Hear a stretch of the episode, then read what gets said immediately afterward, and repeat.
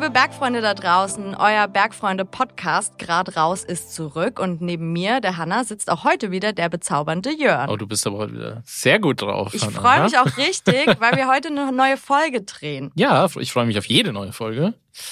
Und heute geht's um das Thema Fernwandern. Ja, Thru-Hiking. Genau, amerikanisch gesagt Thru-Hiking. Genau. Ähm, und da frage ich dich doch mal direkt, Jörn, was war denn deine längste Wanderung? Reden wir von am Stück oder mehrere Tage oder? Schon am Stück. Schon am Stück. Das waren, glaube ich, die 64 Kilometer bei meiner 24-Stunden-Wanderung.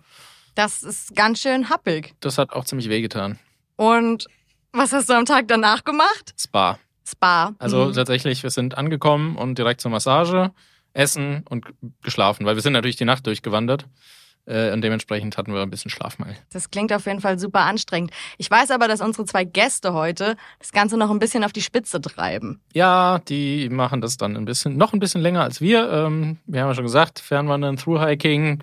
Ihr könnt euch denken, da geht es dann nicht nur um einen Tag mit 64 Kilometern, sondern um ein paar mehr Tage mit 64 Kilometern. Genau, und heute sprechen wir speziell auch über den PCT. Genau, für die von euch, die diese Abkürzung nicht kennen, das ist der Pacific Crest Trail, einer von den großen ja, Fernwanderwegen in den USA. Ähm, und die beiden Jungs waren da drauf schon unterwegs und ähm, ich glaube, deshalb sagen wir äh, jetzt an dieser Stelle einmal Hallo Manu, hallo Marco, grüßt euch. Ja, hallo Jörn, hallo Hanna, vielen Dank für die Einladung. Ich freue mich hier zu sein. Ja, hi ihr beiden. Ähm, äh, auch von mir ein herzliches Willkommen und danke, dass wir hier sein dürfen heute ja, und ein bisschen was erzählen dürfen. Okay, jedes Mal fragen wir unsere Gäste, was denn eigentlich eure Rolle bei den Bergfreunden ist. Manu, was machst du denn in deinem täglichen Alltag bei den Bergfreunden? Ja, ich arbeite im Backoffice im Kundenservice bei den Bergfreunden. Wir machen so ein bisschen die Hintergrundarbeit im Kundenservice. Beispielsweise, wenn zum Beispiel ein Paket verloren geht, dann übernehmen wir den Papierkram mit dem Versanddienstleister. Okay, aber ganz wichtig, jetzt niemandem den Manu schreiben, wenn ihr euer pa pa äh, Paket vermisst. Und Marco, was treibst du bei uns? Ähm, ja, ich bin bei den Bergfreunden bei den Gearheads, also auf Deutsch könnte man sagen in der Produktberatung, auch im Kundenservice, halt eher Presale. Also Mhm. sprich, ich äh, zeige euch da draußen, was ihr für bestimmte äh, Unternehmungen am besten für Ausrüstung dabei haben solltet. Genau. Das klingt gut. Und außerdem Wandern, habt ihr da noch große Hobbys? Oder seid ihr, wenn ihr vier Monate, fünf Monate lang unterwegs seid, habt ihr gar keinen Bock mehr rauszugehen und sitzt nur noch vorm Fernseher? Also ich kann jetzt mal kurz für mich sprechen. Also ich, also ich koche tatsächlich neben dem Outdoor-Veranstaltungsbereich ganz gerne. Ähm, das mache ich auch nach einem äh, Thru-Hike, ähm, äh, aber ähm, tatsächlich ähm, auch jenseits von so Riesenunternehmungen. Also ähm, ich glaube, da spricht der Manu auch gleich noch selber für sich. Aber also wir sind auch so, also ähm, gerne und viel draußen Mhm. unterwegs. Es muss nicht immer und es geht ja auch gar nicht jetzt so eine Mammutveranstaltung wie jetzt eine richtige Fernwanderung sein. Ja. Mhm. Das heißt, Manu, dein Herz hängt grundsätzlich auch am Thru-Hiking, aber äh, auch so am normalen Wandern. Normal, Ja. Normalo Wandern, sage ich jetzt mal, so wie Hanna und ich das vielleicht machen. Ja, man hat ja auch nicht immer den Luxus, dass man sein ganzes Leben nur mit Wandern verbringen kann. Ähm, Nicht, ist ja auch nicht mal bei den Bergfreunden. Nee, man ist ja auch so im Arbeitsalltag und aber nach neben der Arbeit, ich glaube, die Mischung macht's. Ich kann auch mal mit Netflix oder Videospielen mich beschäftigen und muss nicht immer draußen sein. Schön. Bevor es weitergeht, äh, klären wir vielleicht noch mal so ganz kurz, was ein Fernwanderweg ausmacht oder was dieses Through-Hiking, wie man so schön sagt, eigentlich ist. Ähm, Manu, willst du da vielleicht ein paar Sachen dazu sagen?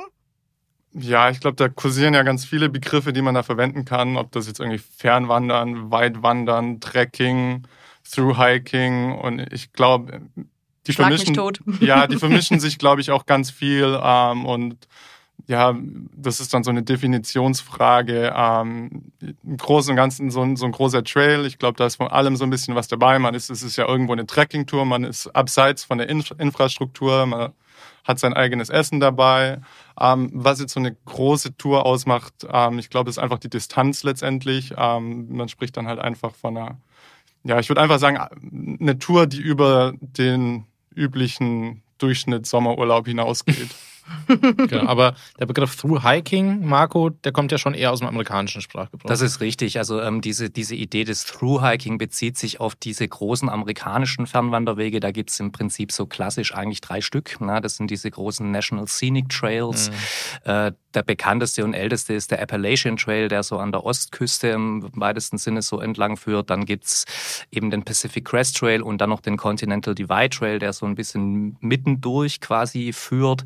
Und das sind so diese drei großen amerikanischen ähm, Fernwanderwege, von denen dann dieser Begriff des Through-Hiking eigentlich ähm, äh, kommt. Letztlich gibt's aber natürlich auch in Europa die Möglichkeit, Fernwanderwege zu Klar, finden. Das ja. muss man auch sagen. Also wie es der Manu gerade schon gesagt hat, ich würde eben sagen, als Fernwanderung, da kann man sich immer drüber streiten, da wird es tausend Definitionen mhm. dafür geben. Ähm, ich würde aber schon sagen, es müsste etwas sein, was eben also wirklich dann eigentlich mehr als drei bis vier Wochen dann auch in Anspruch nimmt. Sonst würde ich eben von einer Trekkingtour sprechen ja. dann und nicht mehr von einem klassischen, von einer klassischen Fernwanderung. Ja. Hat aber jetzt auch nicht unbedingt was mit Pilgerwegen zu tun, oder? Könnte man sagen, der Jakobsweg ist auch ein Fernwanderweg? Würde ich schon sagen. Es ist natürlich so, das Pilgern ist, würde ich meinen, ist eben eine Sonderform des ja. Fernwanderns. Okay. Ja, also dass eben noch eine zusätzliche Bedeutung dadurch hat, dass ich eben es sei so ein bisschen eine spirituelle Bedeutung genau, drin ja. ist. Genau, ja. Wobei ich mir schon vorstellen könnte, dass auch so ein so eine Through-Hike auf dem PCT oder so, so eine, was heißt spirituell, aber ist ja schon was, was man nicht jeden Tag macht und das ist ja schon irgendwie eine Faszination auch ausübt äh, in gewisser Weise. Was, was hat euch dazu bewogen, das mal zu machen? Manu, vielleicht du? Ja, also ich weiß nicht, ob ich da so eine klare, präzise Antwort drauf geben kann. Ähm, ja, ich, ich habe einfach Mitte, Mitte, Ende 20 bin ich so aufs Wandern gekommen, mhm. ähm, habe dann auch mal längere Touren gemacht, dann mal eine Woche, mal zwei Wochen, mal drei Wochen.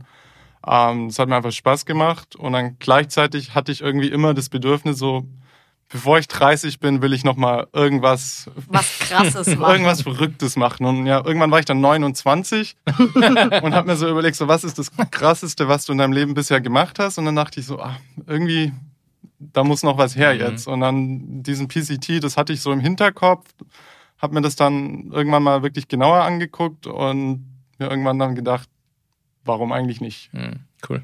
Und da so ist das dann einfach entstanden. Ja. Marco, wie war es bei dir?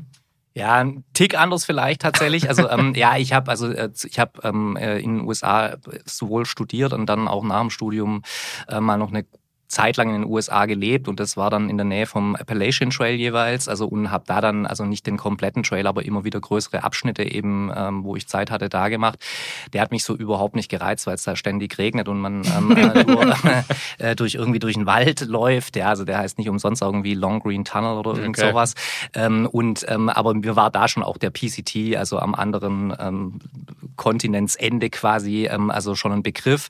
Und da ist immer so mal dieser Gedanke gereift, dass ich das eigentlich trotzdem mal gerne machen würde einfach. Ja, das war jetzt auch gar nicht so eine dezidierte Motivation, so nach dem Motto, ich, ich bin auf Sinnsuche oder mhm. irgendwie sowas. Ja, also das gibt, glaube ich, Leute, die auch sowas haben, die in irgendeiner Form nicht wissen, was wo es lang weitergehen, wie es weitergehen soll oder irgendwie, also so eine wirklich so eine sinnsuchende äh, Idee damit verbinden. Das war es bei mir eigentlich nicht. Also mir ging es wirklich eher schon um so eine, schon auch mal eine Auszeit nochmal. Also mhm. so einfach zu sagen, ich bin einfach jetzt mal fünf, sechs Monate einfach weg. Mhm. Ja, also und dann aber schon hat es bei mir stark auch so eine gewisse Landschaftsaffinität mit dem amerikanischen Westen. Also mhm. das hat mich sehr stark gereizt oder motiviert, da mal wirklich einen längeren Zeitraum in der Wildnis Wildnis quasi in Anführungsstrichen jetzt mal zu sein. Ja. Mega cool. Ähm, bevor jetzt alle googeln, vielleicht klären wir nochmal die Hard Facts zum PCT. Der ist wie lang, startet wo, geht wohin? Einfach nochmal kurz vielleicht zusammengefasst, dass wir alle auf dem gleichen Nenner sind, was das Ding eigentlich bedeutet an, an jemand Speziellen. Also, ähm, äh, also, also der, der Trail ist insgesamt 4265 Kilometer, wenn ich es jetzt richtig im Kopf habe, also mhm. ähm, äh, lang äh, und ähm, startet also die äh, gängige Richtung, wenn man so sagen will, also startet an der mexikanischen Grenze. Das mhm. ist so ähm, auf, also Höhe San Diego im weitesten Sinne, also ähm, äh, so ein bisschen landeinwärts und führt dann eben durch Kalifornien, also durch die Mojave-Wüste, durch die Sierra Nevada, ähm, durch Nordkalifornien, durch Oregon und Washington dann, also ähm, bis zur kanadischen Grenze dann eben. Also es ist tatsächlich dann wirklich von also von Mexiko quasi, also bis nach mhm. Kanada. Mhm. Und wie gesagt, ähm, das sind so ähm, also die Hard Facts, ich weiß es nicht, ich glaube, also Höhenmeter insgesamt, glaube ich, äh, waren es irgendwie 240.000, glaube also hoch und runter oder sowas. Oder 200. Ja. 130.000. Das kann man sich, also kann ich mir also nicht vorstellen. Müssen wir jetzt doch nochmal googeln, was jetzt Müssen wir doch nochmal googeln. Was, es ist völlig egal, was es ist. Genau, es ist aber es klingt viel, viel tatsächlich, ja, ja richtig. Ähm, Du hast jetzt, Marco, du hast schon angesprochen, die gängige Art und Weise, ihn zu laufen, ist von Süden nach Norden. So, jetzt kenne ich dich, ich weiß, du hast das Ganze andersrum gemacht. Warum? Ist richtig, also man kann den, also wenn man einen Weg in die Richtung laufen kann, dann kann man den Weg auch immer in die andere Richtung laufen. Ja, das geht immer. ähm, äh, und also das hat unterschiedliche Gründe bei mir gehabt. Also erstens sind die jeweiligen Zeitfenster, auf, also für die man, also den, in dem man den PCT überhaupt laufen kann, also unterschiedlich, also in den jeweiligen Richtungen. Mhm. Weil ich habe eben zwei große Gebirgsketten, über die ich drüber kommen muss, bevor der Winter wieder einbricht. Mhm. Ähm, äh, und ähm, äh, da sind die Zeitfenster unterschiedlich. Also wenn ich von Süden nach Norden, also die klassische Richtung laufe, dann habe ich so von April bis Oktober, sagt man so im weitesten Sinne, Zeit, um rechtzeitig an der kanadischen Grenze zu sein, bis eben der Winter wieder anfängt. Ja, und ähm, äh, in also die andere Richtung ist das Zeitfenster so von Ende Juni, Anfang Juli mhm bis November. Ja, also mhm. wo ich, ähm, oder beziehungsweise am Ende ist es eigentlich egal, weil ich durch die Wüste laufe. Das heißt, ich kann am Ende eigentlich so lange brauchen, wie ich will. Ja. äh, ich muss nur rechtzeitig dann über die Sierra Nevada kommen, um äh, letzten Endes also äh, safe zu sein. Ja, und ähm, ich, für mich war das Zeitfenster einfach günstiger. Das war ein, eine Motivation. Und dann muss man sagen, also ähm, vielleicht sprechen wir da wahrscheinlich nachher aber sowieso nochmal drüber, was so die Popularität auch ähm, äh, dieser großen Trails angeht mittlerweile. Mhm. Äh, Hanna hat ja schon gesagt, du kennst mich gern. Ähm, äh, ich mag ähm, äh, nicht so gerne mit so vielen Menschen. Ich mag keine Menschen. Das habe ich nicht. Nein, das ist immer das Missverständnis. Ich mag nicht, wenn ich so eine Wildniserfahrung ist. Für mich eine Wildniserfahrung bin ich gerne auch ähm, allein unterwegs ja. oder nie mit so vielen Leuten. Und der Vorteil an dieser Southbound, würde man sagen, Richtung, ja, äh, ist, dass da sehr viel weniger Menschen mhm. unterwegs mhm. sind. Und ähm, äh, das hat mich irgendwie also einfach mehr angemacht, mehr gereizt.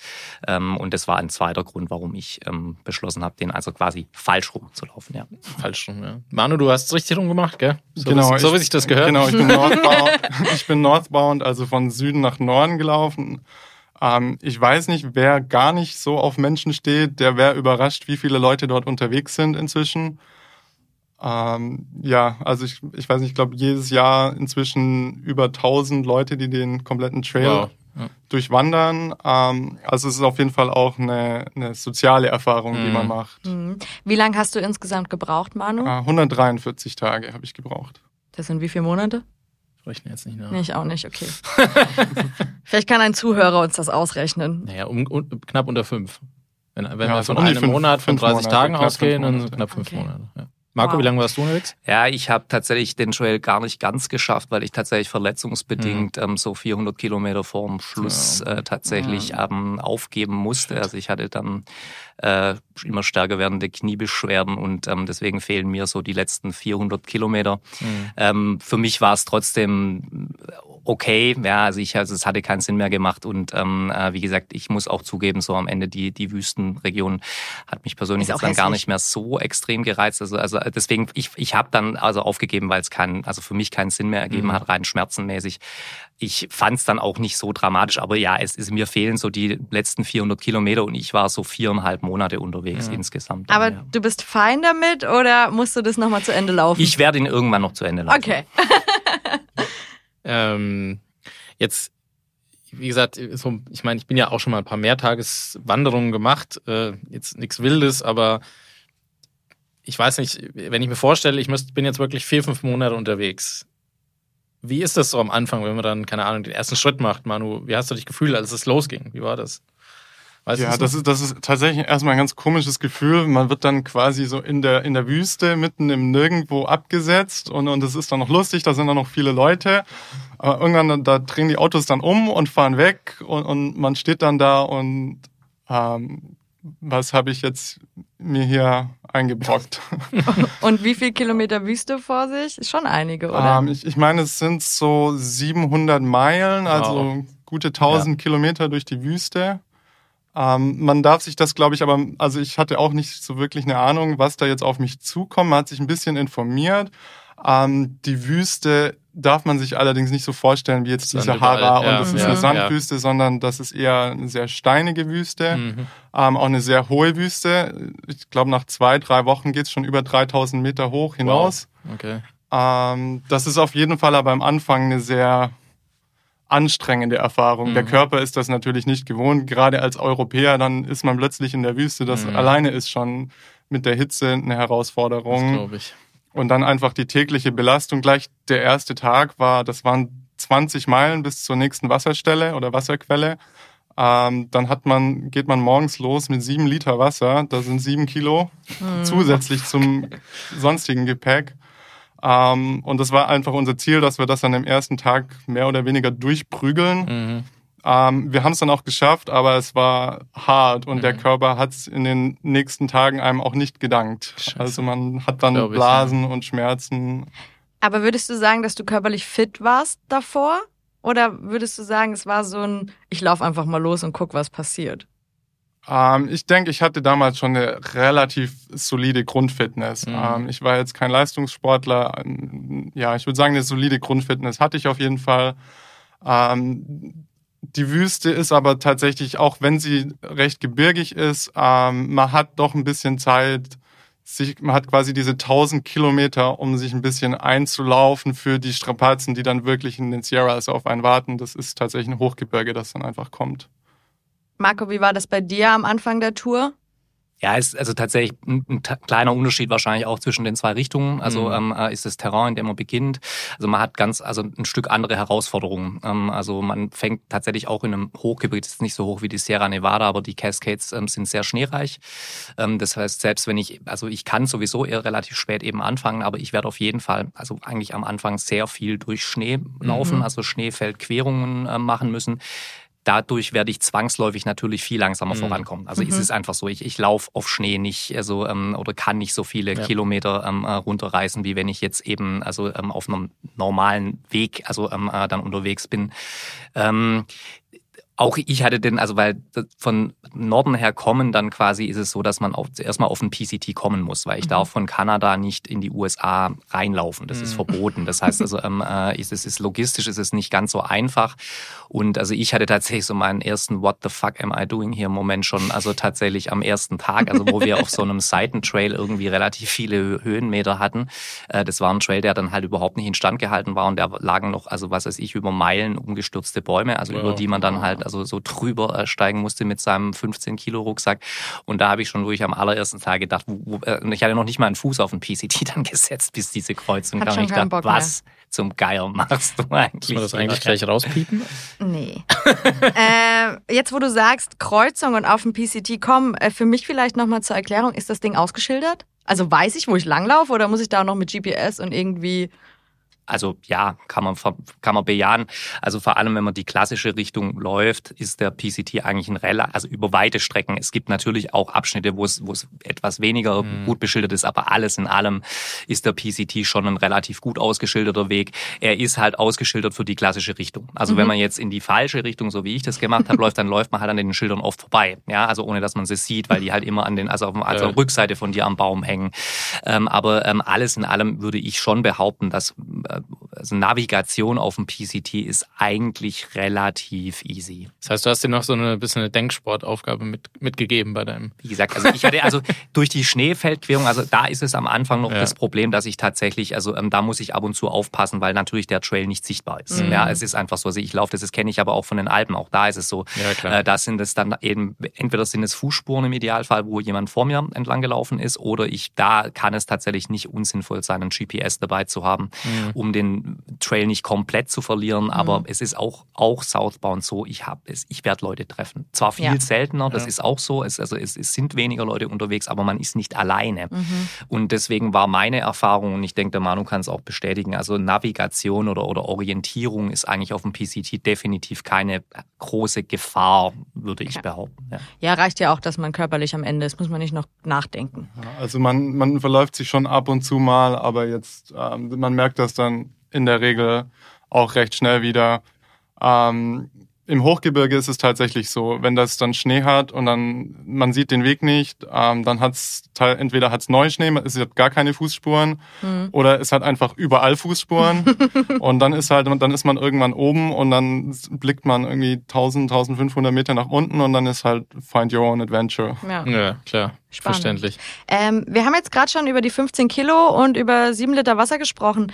Ähm, was hat man alles dabei? Schläft man im Zelt? Hattet ihr Zelt dabei? Gibt's da so, keine Ahnung, Camping-Stations unterwegs? Oder wie kann ich mir das vorstellen?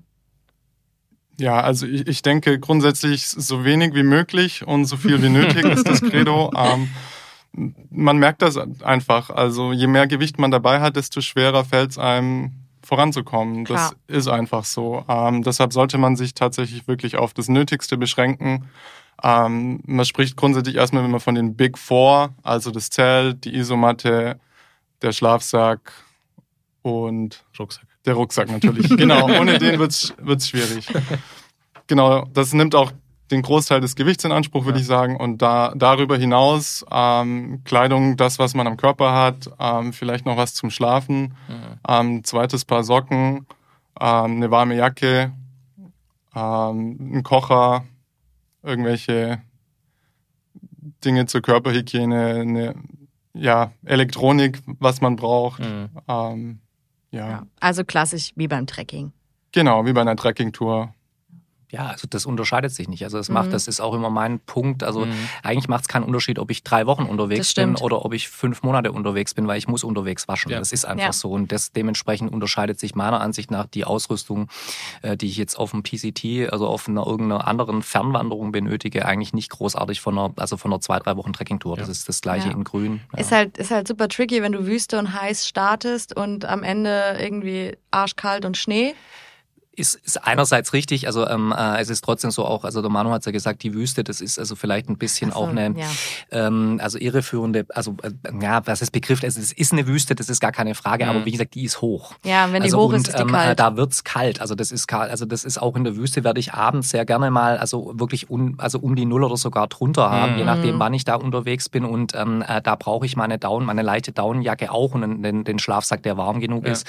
Natürlich gibt's, das ist so, also es gibt ähm, Abschnitte, wo mir der, der minus 4 Grad Komforttemperatur Schlafsack, den man so dabei haben sollte, wahrscheinlich zu warm sein wird. Das ist mhm. so, also gerade in Nordkalifornien oder so, da gibt's dann Abende oder Nächte, die sinken gar nicht unter 20 Grad. Gut, dann muss ich mich halt behelfen, dann muss ich halt einen Reißverschluss aufmachen oder wie auch immer. Also das geht aber. Also ja. das wie wir immer Problem. schon gesagt haben, es ist noch keiner erschwitzt, erfroren aber schon. Das ist nicht erstunken. Naja. ähm. ähm, Genau, also ich meine, klar, T-Shirts, äh, kann man alles waschen, braucht man vielleicht nur eins mitnehmen. Wie sieht's mit Essen aus? Weil, ich meine, das kann man schwer recyceln ähm, und trotzdem muss man was essen, glaube ich. Ähm, wie habt ihr euch da, wie, wie organisiert man sich da? Wie, wie war das für euch? Das ist auch, glaube ich, ein Lernprozess einfach. Ähm, man informiert sich natürlich im Internet, äh, gibt ja auch Erfahrungswerte, was funktioniert. Mhm. Immer, das sind immer die gleichen Sachen, also Kartoffelbrei, mhm. Ramen, Erdnussbutter. ähm, das funktioniert auch, das ist auch super nahrhaft. Ähm, wenn man dann aber mal drei Wochen jeden Tag zum Frühstück ähm, Oatmeal hatte ja. und zum Mittagessen Ramen und abends Kartoffelbrei.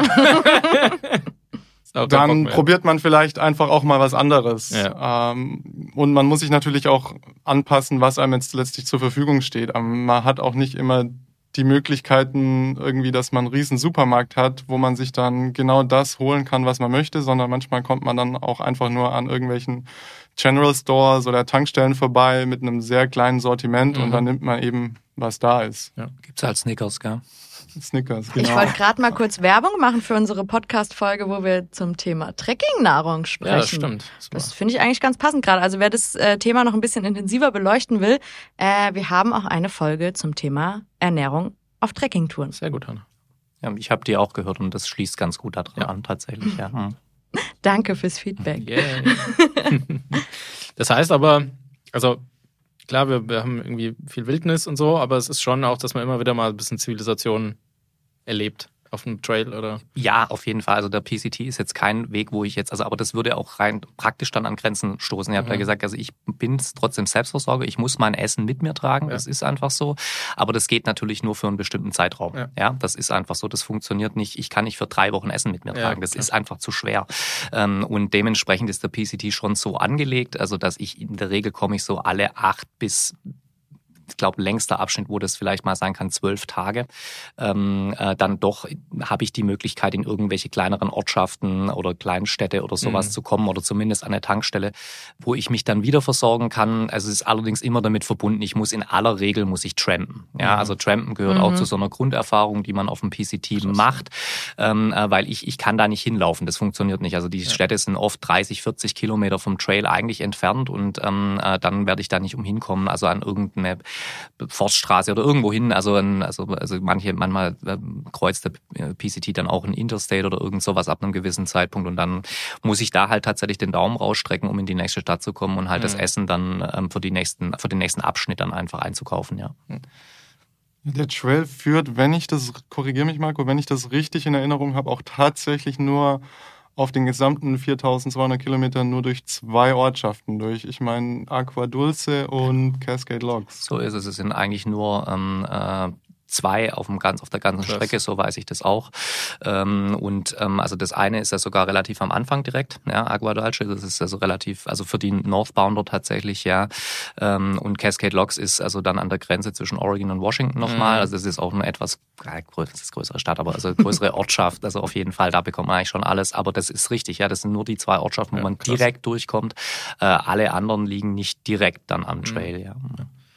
Wenn wir wieder zurück in die Wildnis gehen, ähm, jetzt ist die amerikanische Wildnis ja schon ein bisschen was anderes, als wir es hier in Mitteleuropa ähm, auf der Schwäbischen Alb. Auf der Schwäbischen Alb. Gut, hier und da gibt es jetzt in Deutschland auch mal wieder einen Wolf. Aber ich glaube, in drüben in Amerika, da hat man es im Zweifel auch nochmal mit ganz anderen Tierchen zu tun. Ähm, hattet ihr mal Begegnungen mit irgendwelchen gefährlichen Tieren unterwegs? Kleinere oder größere? Die Frage, äh, wie gefährlich dann sind, ist, glaube ich, nochmal eine Frage mhm. für sich. Ähm, Tieren, die wir erstmal als gefährlich wahrnehmen, äh, ja. Ich glaube, das krasseste Beispiel ist dann halt immer der Bär, ja. Mhm. die wir hier in Deutschland eben nicht haben. Ähm, hatte ich zwei Erfahrungen oder Boah, zwei Kontakte krass. und es fühlt sich schon beim ersten Mal, wenn man zum ersten Mal so einem Bär gegenübersteht und es ist kein Zaun dazwischen. Mhm. Ähm, das ist ein seltsames Gefühl. Ähm, ich habe dann aber relativ schnell gemerkt, dass sich der Bär überhaupt nicht für mich interessiert, mhm. sondern der hat irgendwelche Beeren gefressen, die wohl sehr lecker waren und. Aber die mit E. Ich wusste, dass das kommt. Entschuldigung. die Beeren mit E. Den konnte ich mir jetzt nicht verkneifen. ich habe nur drauf gewartet. Kein Kannibalismus beobachtet.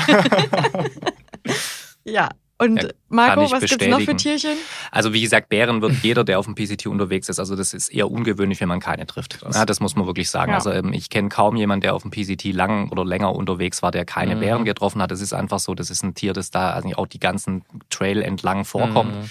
Äh, dementsprechend wird man Bären in aller Regel treffen. Das ist aber, wie der Manu gesagt hat, es ist, beeindruckend. Natürlich ist es irgendwo auch, zum, wenn man das erste Mal, ist es ein weirdes Gefühl, weil normalerweise kennt man es wirklich nur aus dem Zoo. Mhm. Aber ich kann das wirklich bestätigen, Bären interessieren sich nicht für einen. Die, die, mhm. die laufen weg, also okay. und zwar relativ schnell. Mhm.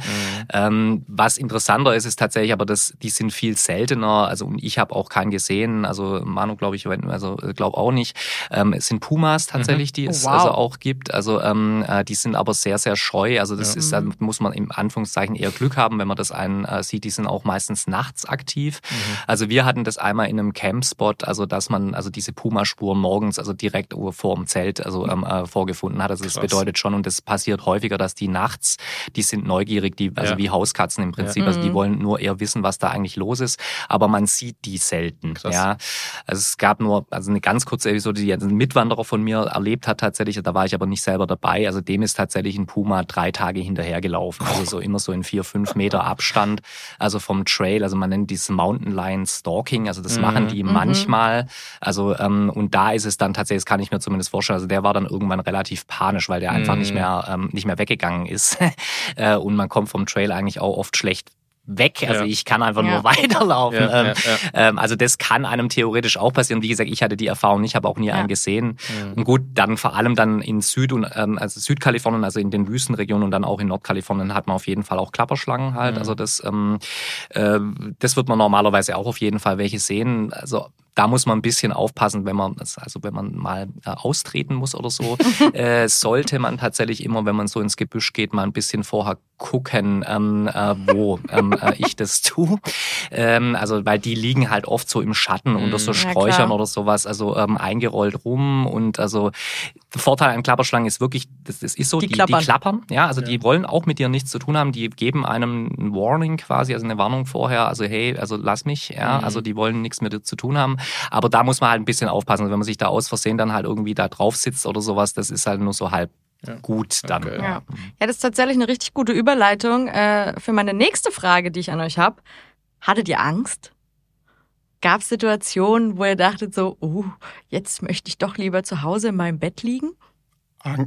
Ich weiß nicht, ich glaube, Angst ist ja ein ganz normales äh, menschliches Gefühl, das man in allen möglichen Si- Situationen auch abseits des Trails Mhm. verspürt. Mhm. Ähm, man hat, ich weiß nicht, ob ich es Angst sagen würde, aber man ist einfach aus seiner Komfortzone draußen. Man ist manchmal in Situationen, wo man erstmal nicht weiß, was man, wie man mit der Situation umgehen soll.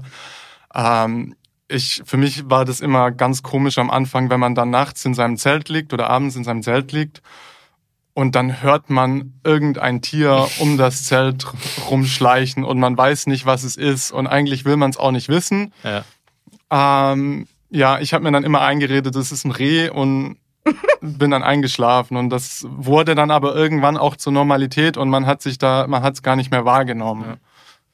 Klar. Und ansonsten würde ich sagen, ganz viel, man ist viel im Gebirge unterwegs. Eigentlich diese, daher kommt ja auch der Name, diese Pacific Crest. Das ist Mhm. ja so eine Gebirgskette, die sich äh, durch ganz Nordamerika durchzieht. Ähm, da hat man die gleichen Gefahren oder Herausforderungen, die man auch in den Alpen oder sonst Klar. wo hätte. Also mit, mit Höhe, mit Schnee, Mhm. mit Ja. Erdrutschen haben wir erlebt, ähm, Steinschlag. Da ist, glaube ich, so ein Stück Angst oder Respekt zumindest, ist vielleicht Nicht das bessere ja. Wort, immer angebracht. Ja. Ja. Kann ich mich auch nur anschließen. Also, äh, also Angst, ich würde sagen, Angst ist, also äh, Angst und Respekt vor so was ist ja, das geht ist ja auch fließend. Ja? Also, also ich denke, es gibt immer Situationen, wo man dann auch mal Angst hat. Hab auch so, so die Schneefeldquerung oder so, weil man Mhm. natürlich sagen muss, durch das, dass die Ausrüstung eher abgespeckt sein muss, allein so vom Gewicht oder sowas. Also ich, wir hatten da in den Cascades öfter mal Schneequerungen, wo ich gedacht habe, in den Alpen würde man das definitiv nicht ohne Grödel oder Steigeisen oder Mhm. sogar oder sowas machen. Ähm, hat man in der Regel vielleicht Grödel dabei, aber jetzt Mhm. Steigeisen oder so nicht. Und da Mhm. muss man natürlich schon mal aufpassen. Da habe ich gedacht, gut, okay, wenn du da jetzt irgendwie Mhm. daneben trittst, dann ähm, äh, sieht es nicht so optimal aus. Zumal da kommt dann immer so auch dieser Respekt noch zusätzlich dazu. In den Alpen weiß ich schon, ich bin immer sehr zivilisationsnah. Ja, Wenn ja. ich mir jetzt Ja. also den Arm brech, ähm, die Bergwacht wird in der Regel relativ schnell Ja. da sein. Also ich habe auf dem PCT natürlich schon auch Abschnitte, wo ich weiß, wow, ähm, da ist jetzt die nächste menschliche Behausung gar nicht so nah. Mhm. Ja. Äh, also das ist das von dem her ja, also auch Angst spielt da sicher mit, aber ich ähm, würde jetzt auch nicht sagen, auch nicht mehr. Sehe ich ganz genauso, wie wenn ich jetzt irgendwo eine, eine anspruchsvolle äh, Bergtour in den Alpen unternehme. Ja. Und die Wanderung an sich oder das ist schon auch eher ein, es ist jetzt nicht, ich laufe einfach nur geradeaus und breite Wege, sondern es ist auch technisch anspruchsvoll, wenn ich es richtig verstehe. Es gibt technisch anspruchsvolle Abschnitte, sagen Okay. wir es mal so. Also, ähm, also über die 4000 Kilometer gibt es auch genug Abschnitte, die nicht anspruchsvoll sind, wo es einfach nur durch den Wald geht oder Mhm. ähm, äh, auch mal relativ lange geradeaus einfach. Also da muss man auch durch. Aber ähm, es gibt gerade in der Sierra Nevada ohne jeden Zweifel, man, wie gesagt, da geht's dann, also bis auf, wenn man den Mount Whitney mitnimmt, also das machen die meisten, der nicht zwar nicht direkt auf dem Trail liegt, aber so nebendran auf 4400 Meter. Das ist also Ja, der höchste Gipfel, also in den kontinentalen Ja. Vereinigten Staaten. Ähm, es gibt auch in den Cascades, also gerade wenn man also jetzt äh, früh im Jahr unterwegs ist, also auf jeden Fall technisch anspruchsvolle ähm, Abschnitte Mhm. mit also steilen Schneefeldquerungen ähm, gibt es auch. Also Ja. Ja. Und jetzt haben wir schon über das Gefühl Angst gesprochen. Ähm, wie sieht's denn so mit Einsamkeit aus? Also wie, ihr habt ja vorhin schon angesprochen, man trifft immer wieder Menschen, ähm, aber wie, wie kann ich mir das vorstellen? Also Manu hat gesagt, wir werden da hingefahren und dann laufen wir los. Wie stelle ich mir das vor? Kommt da so ein Bus, fährt da 20 Wanderer raus und dann läuft man, läuft man erstmal los?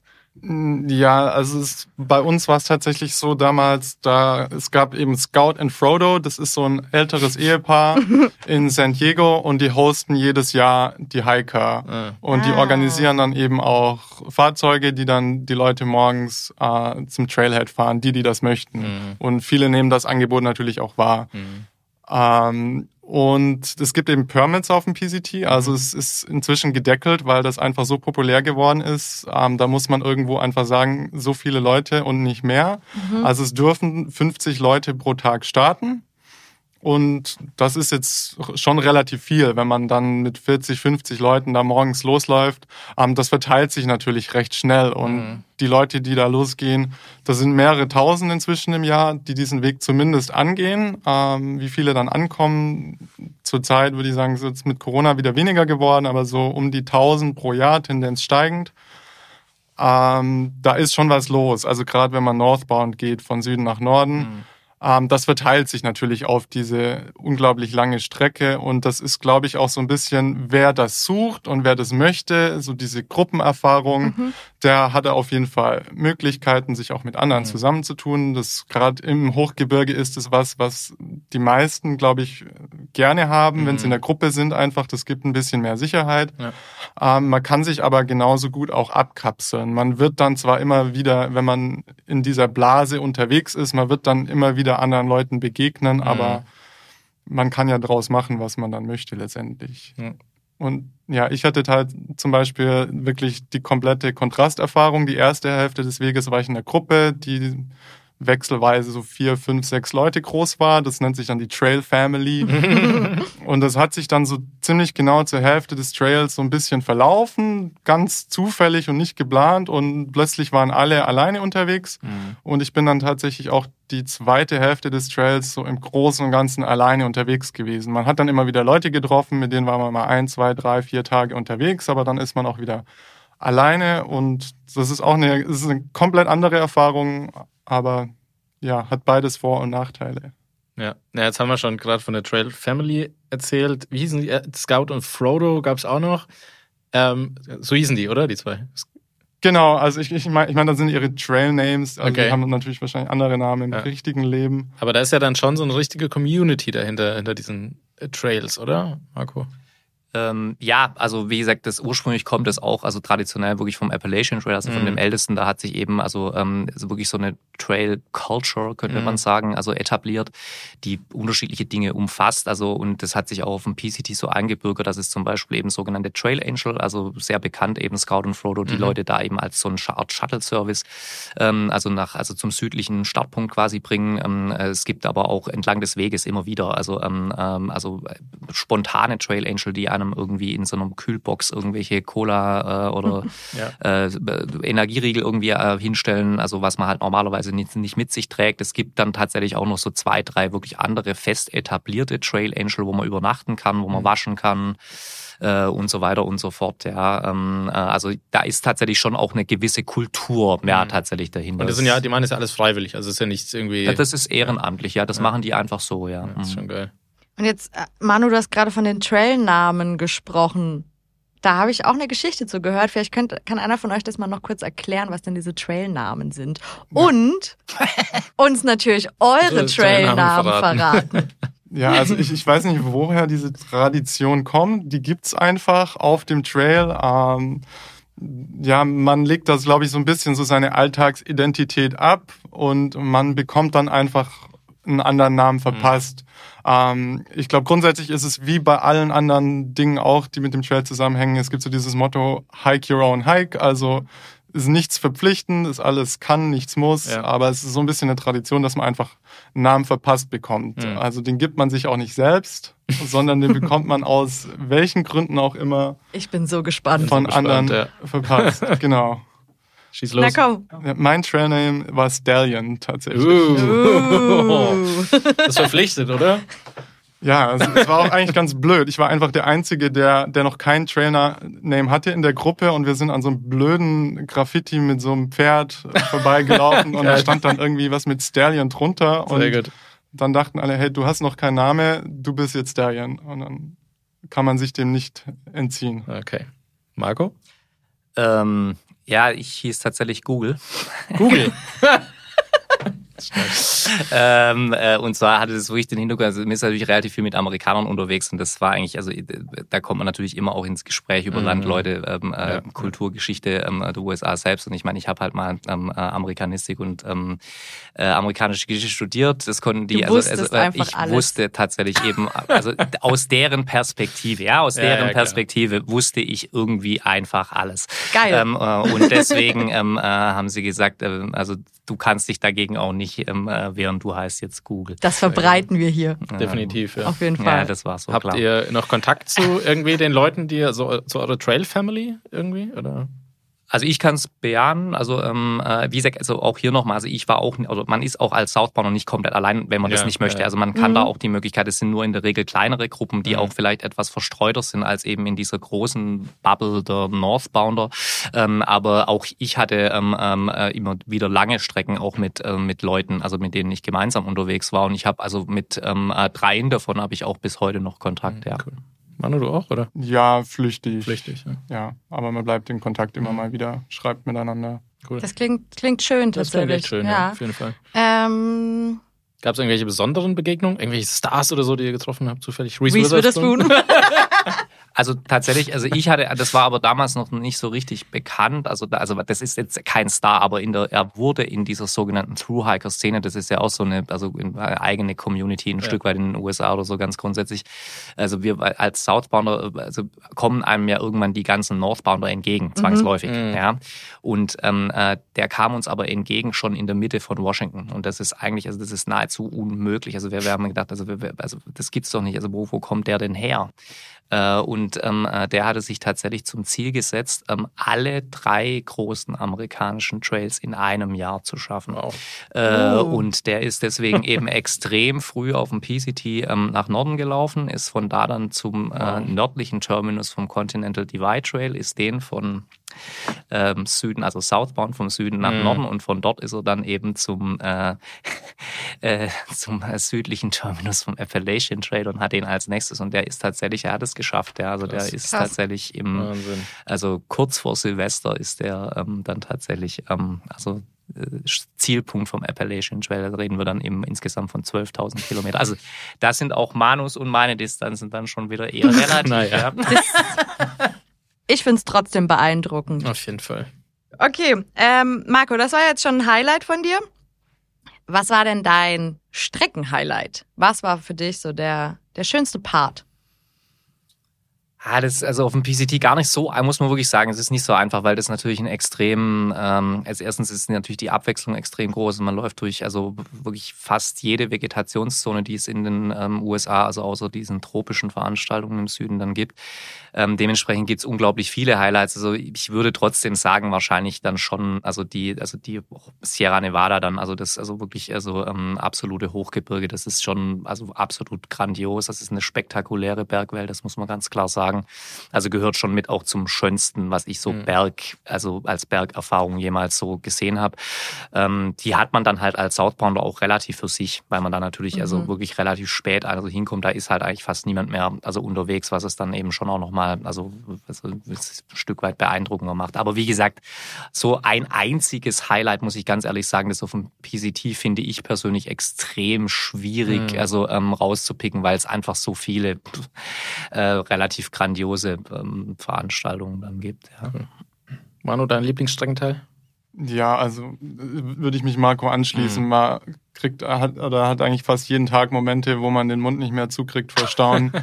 ähm, das ist landschaftlich einfach absolut herausragend und einfach auch kontinuierlich über mhm. diese fünf Monate. Also wirklich eine Aussicht nach der anderen. Ähm, aber mein persönliches Highlight war auf, da werden sich, glaube ich, viele anschließen, das war einfach dieses, dieses Stück von Forester Pass. Dann am nächsten Tag Mount Whitney. Das mhm. ist einfach auch, das ist dann auch so eine Mammuttour gewesen. Wir sind dann irgendwie von, von morgens um sieben los am ersten Tag über Forester Pass. Das ist der höchste Punkt vom Trail. Mhm. Das ist knapp über 4000 Meter, ist der, ist, ist der Pass. Dann sind wir weiter zu Guitar Lake. Das ist so dieser, so ein See vor dem Aufstieg auf Mount Whitney. Mhm. Und dann sind wir Mitternacht aufgestanden und sind um Mitternacht los auf den Gipfel von Mount Whitney, waren dann um 4 Uhr morgens waren wir schon auf dem Gipfel. Wir wollten den Sonnenaufgang ansehen, waren dann allerdings viel zu früh dort Ja. und haben dann zwei, ja, haben dann noch zwei Stunden bitter gefroren auf dem Gipfel auf Oh, Scheiße. knapp viereinhalbtausend Meter. Ähm, der Sonnenaufgang war gigantisch. Ähm, war es dann, ob es das dann wert war, das Frieren? Mit Bin ich mir bis heute noch nicht Natürlich. sicher. ja, und dann nächsten Tag, 9 Uhr morgens, wieder unten gewesen, zwei, drei Stunden geschlafen und dann ist man nochmal weiter durch Kings Canyon Nationalpark. Das ist der absolute Wahnsinn, wenn man das mal gesehen hat.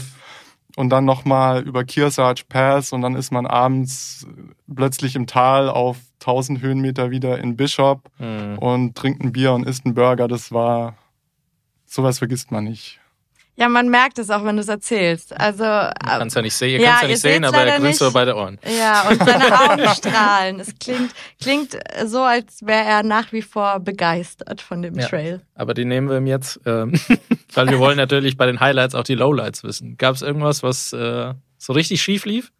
So richtig schief. Oder du gesagt hast, boah, scheiße, ey. Ja, also ich, ich hatte zweimal ähm, Shinsplints, also Mhm. man sagt im Englischen Shinsplints, einmal Schienbeinschmerzen, die dann immer schlimmer werden. Mhm. Ähm, das hatte ich einmal nach zwei, drei Wochen beim Abstieg von San Jacinto und das ging gefühlt einfach immer weiter nach unten, immer weiter nach unten Mhm. und die Schmerzen sind immer schlimmer geworden. Da war ich ziemlich am Fluchen den ganzen Abstieg, weil ich, ich. dann auch so ein bisschen Angst hatte.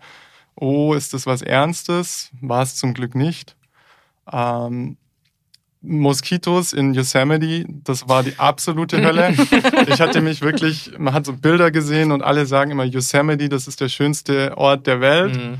Ähm, landschaftlich absolut ein Traum, aber die Moskitos, also man sagt dann immer, ja, ähm, die Moskitos an sich sind nicht tödlich, aber ja, die bringen einen dazu, dass man sich selber umbringen will. Ja, ja.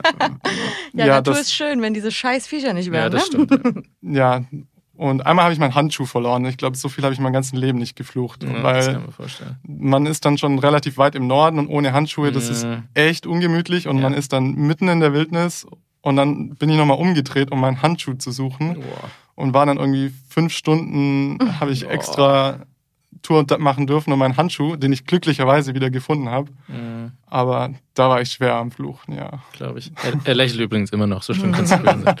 Äh, Marco, ich glaube, dein Lowlight haben wir eigentlich ja schon gehört. Ähm, War eins davon, ja. Also Ja. das war relativ, also früh, es gab nochmal so einen Abschnitt, also dann zwei Tage später, also Ja. wo es auch nochmal, da gab es waren so ein Abschnitt, das waren, glaube ich, insgesamt zwölf Meilen, also ähm, so 16 Kilometer. Also da war kein Trail, da gab es einfach nur umgestürzte Bäume, über die man dann drüber steigen, drunter Mhm. durchkriechen. Also ähm, das hatte für mich dann auch nichts mehr mit Wandern zu tun. Und da habe ich dann tatsächlich, also da hatte ich so meine, also Wutanfälle, die ähm, äh, das darf man dann alles nicht wiederholen, was ich da so ähm, in den Wald rein, äh, reingeschrien habe. Aber ähm, äh, nee, das war tatsächlich für mich relativ früh so ein, also so ein Mhm. Tiefpunkt.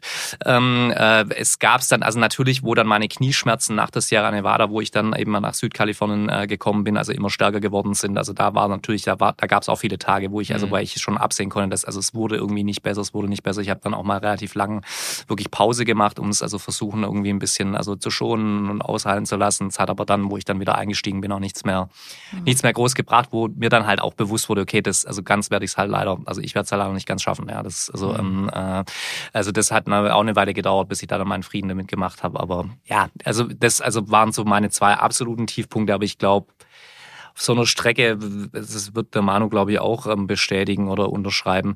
Das muss man sich ganz grundsätzlich drüber klar sein, dass, also da wird es genug Tage geben, jetzt vielleicht nicht so die absoluten, mir, mir ist alles, alles scheiße oder sowas, aber also ähm, es wird Tage geben, wo ich nicht gut in Form bin Mhm. wo, oder wo ich einfach, also, äh, wo, also wo, das ist nicht immer nur every day is like a postcard oder irgend Ja, sowas. ja. Also auch wenn die Motive dafür da wären, äh, wie der Manu schön gesagt hat, aber ähm, äh, so ist es auch nicht. Ja, also es gibt genug Tage auf so einer Strecke und so einer, also über so einen Zeitraum, äh, wo es einem nicht gut gehen wird. Ja, Und, ist und so. habt ihr irgendwie so einen Special-Trick, wie ihr euch motiviert habt, weiterzulaufen? War die Überlegung da, einfach zu sagen, scheiß drauf, ich buche mir einen Flug und bin wieder zu Hause?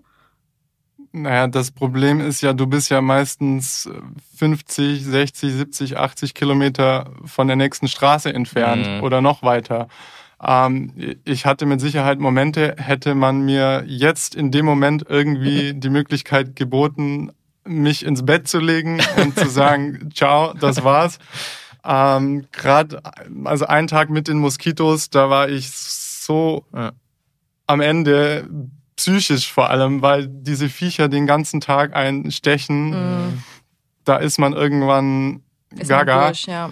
ähm, aber letztendlich die Situation, man hat ja keine Wahl. Ja. Ähm, und man muss einfach weitergehen und man geht weiter. Und in der Regel, diese Strapazen sind dann nach ein paar Stunden wieder vergessen, wenn dann die nächste Aussicht kommt, dann mhm. weiß man wieder ganz genau, warum man hier ist und kann es dann auch wieder genießen. Ähm, und so ist es immer mal wieder so ein Wechselbad mhm. der Gefühle, mhm. glaube ich. Ich denke auch einfach, es fehlt oft die Option. Also es gab, mhm. es gibt, glaube ich, genug Leute, also die mal, also ich hatte den auch, auch ab und zu mal zu sagen, jetzt also, leck mich doch wirklich, also ich ja. will einfach heim oder so. Ja. Also, ja.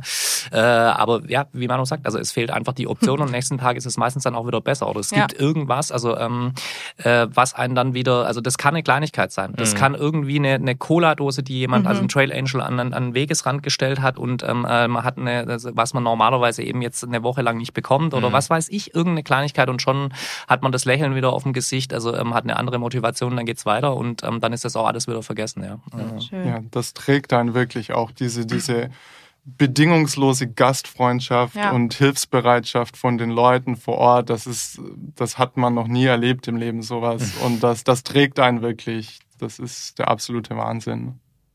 Und wie stolz warst du, als du läuft man über die kanadische Grenze? Ich muss jetzt nochmal blöd nachfragen. Man macht wirklich einen Schritt oder ist dann quasi über der kanadischen Grenze? Genau, es gibt quasi genau auf der kanadischen, also ja. der Grenze zwischen den USA und Kanada ist dieses Monument. Ja, okay. Das ist genau auf der Grenze. Man sieht dann auch, der, das ist so ein Wald und dann ist halt so eine Linie durch den Wald mm. geschnitten, wo die Bäume alle abgeholzt sind und man sieht, ja. da ist die Grenze und dieses Monument, das steht ganz genau auf der Grenze. Und, und wie stolz warst du, als du drüber bist oder warst du einfach nur am Arsch und konntest nicht mehr?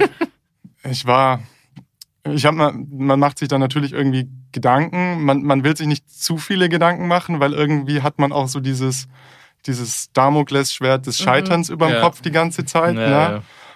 Ähm, man überlegt sich dann, wie fühlt sich das wohl an? Bricht man in Tränen aus? Was ähm, macht das mit mir? Als ich dann dort war, ich habe eigentlich, glaube ich, relativ wenig gefühlt. Man ist dann erstmal da und es geht einem viel durch den Kopf. Ähm, für mich persönlich man, äh, einem fällt natürlich ein Riesenstein vom mhm. Herzen, mhm. dass man das irgendwie, man hat es äh, sich vorgenommen und man hat es auch dann erreicht und jeder, der, der dann erlebt hat, was man auch für Herausforderungen unterwegs überwindet, ähm, ja, der weiß, was das dann einfach für ein ja.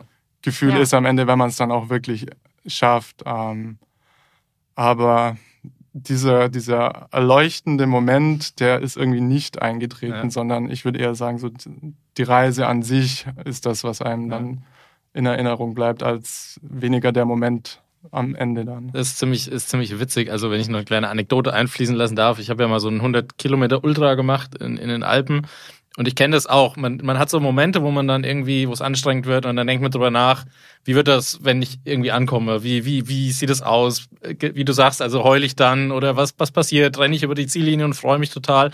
Und am Ende war es halt auch so, ich bin halt angekommen und dachte, okay, jetzt erstmal was zu essen.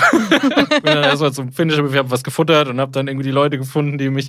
Und dann war es total eigentlich für mich so unspektakulär, also unspektakulär eigentlich. Und das eigentliche kam dann erst so später, beziehungsweise wie du auch sagst, also eigentlich das, was man auf dem Weg erlebt hat oder bei diesem Ultra war halt viel wichtiger am Ende als, mhm. ja, als der Zieleinlauf. Ich meine, man ist dann ja auch einfach mitten im Wald. Ja. Also das ist jetzt auch nicht sonderlich ähm, spektakulär. Erwartet keine mit Feuerwerk oder. nee, genau. Schade, ich fände so ein Begrüßungskomitee cool. auch gut. Ja. Wobei die meisten nehmen, glaube ich, schon eine, so eine kleine Piccolo-Flasche. Ja, man, man, nimmt schon was zu trinken mit. Also.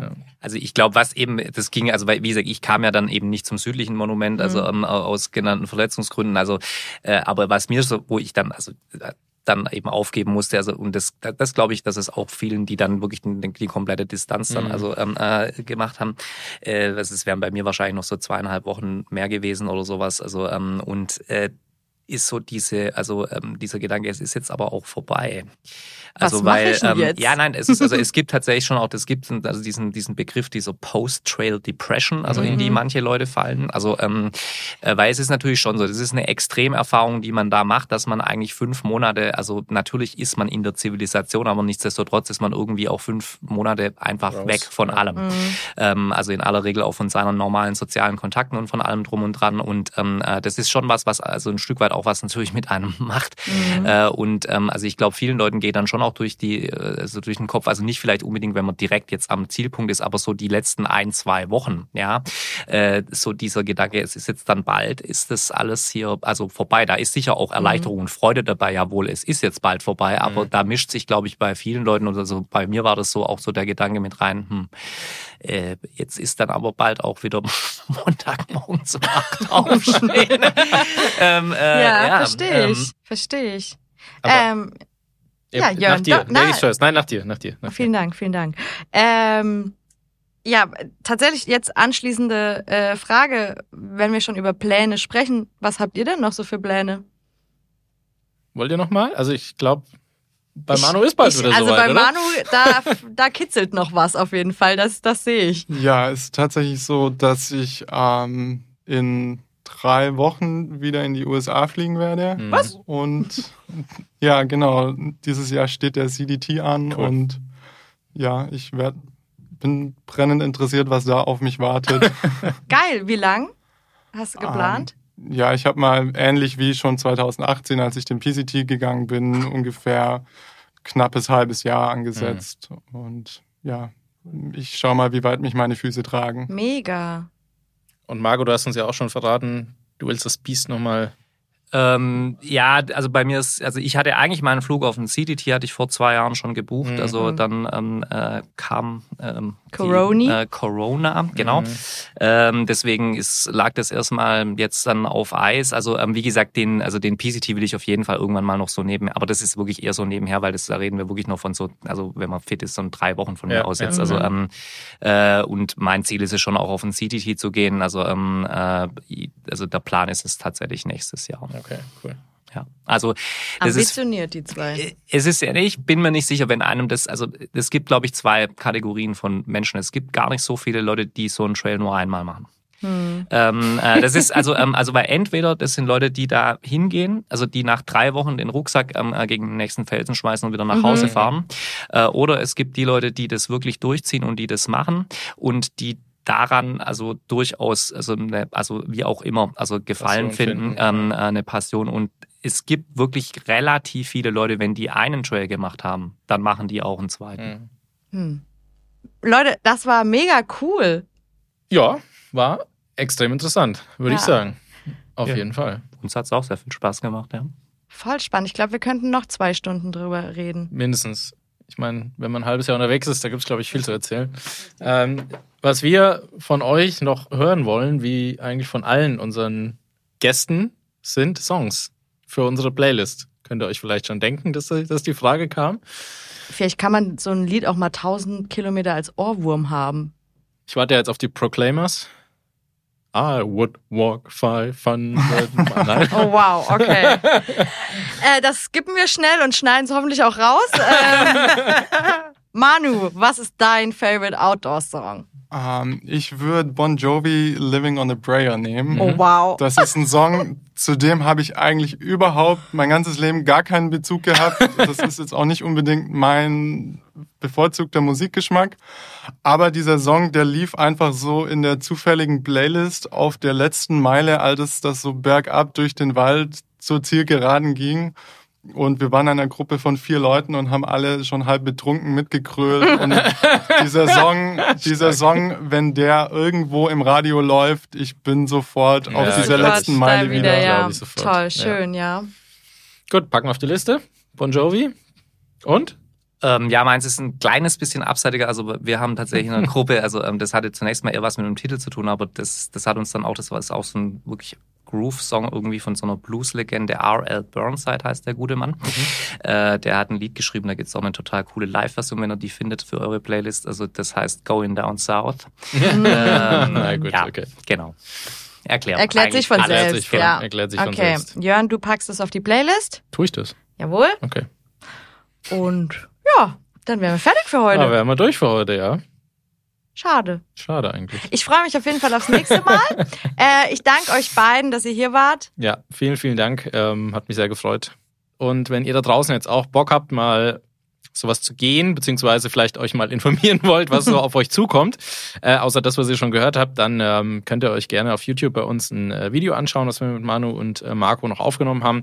Da geht es ein bisschen um Planung, über was man sich im Vorfeld ähm, Gedanken machen sollte, genau, und was ihr grundsätzlich beachten sollt, wenn ihr sowas ähm, geht. Den Link dazu findet ihr in den Show Notes. Ich sage auch danke fürs Zuhören und äh, bis zum nächsten Mal. Ciao. Ciao.